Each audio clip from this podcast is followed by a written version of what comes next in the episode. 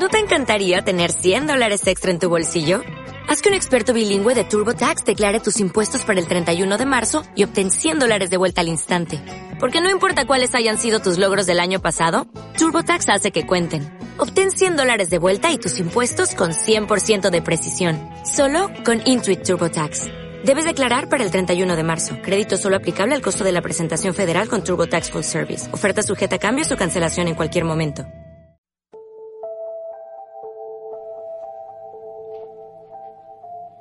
Sanoma City.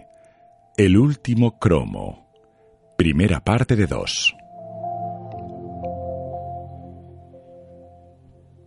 Le faltaba ese cromo que había estado buscando durante muchos años. Para él, esa búsqueda había sido la razón de su vida, y en los dos últimos meses todavía más porque la conferencia de coleccionistas de Sanoma iba a ser en tres días. Dormía poco y quería dejar de fumar. Sus dientes eran más negros que blancos. Mucha ansiedad, mucha mierda. Llevaba demasiados días sumidos en la noche de Sanoma desde su única ventana del piso 84 del edificio Bolton. La infinidad de la sábana de luces blancas y amarillas de Sanoma hipnotizaba a cualquiera.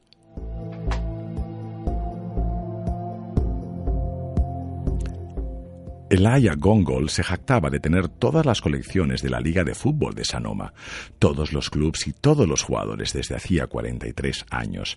Nadie tiene mi colección, soy el máximo experto en fútbol, conozco la historia y la vida de todos los jugadores, solía gritar en la ACCFS, Asociación de Coleccionistas de Cromos de Fútbol de Sanoma.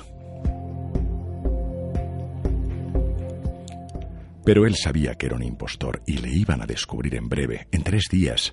Con 51 años lo único que podría hacer si se descubriese su trampa era volar hacia abajo desde su piso. El gran engaño se susurraba.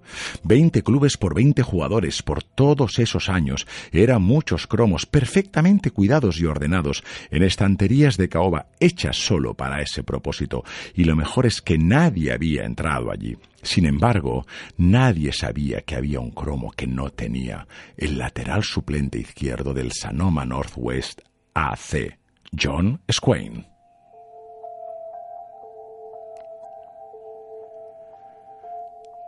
Su tesoro no era perfecto, el trabajo de su vida de verdad no era sublime, mierda de farsa. La de contable en perfumerías Schneider era su fuente de ingresos para comprar cromos, muchos cromos, y beber batidos y comerse los cigarrillos a caladas como huracanes.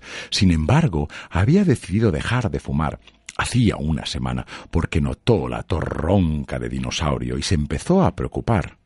Deberías cuidarte, Elaya, le dijo un día Salomon Winkle en la oficina. Mejor si te callas, marica, pensó él mientras le medio sonreía. A pesar de que en su pequeño estudio imperaba un blanco brillante y minimalista estricto, él, en cambio, se limitaba a llevar camisas negras, pantalones negros y unos zapatos baratos negros también. Era una mezcla de café con leche de libro. No molestaba a nadie, ni nadie le hablaba en la oficina. Hacía un trabajo excelente, nunca pedía nada y no daba problemas. Era un trabajador perfecto. Su jefa, Annie Wilkinson, estaba encantada con él, pulcro y efectivo. Así debería ser todo, sino darme problemas constantemente, cabrones, les gritaba a las decenas de empleados en una sala de ventanales gigantes y techos infinitos. Annie no quiero problemas, le advirtió el aya el último día que salió de su despacho, dejándola satisfecha carnalmente y haciendo oídos sordos a las súplicas de ella para que no la dejara.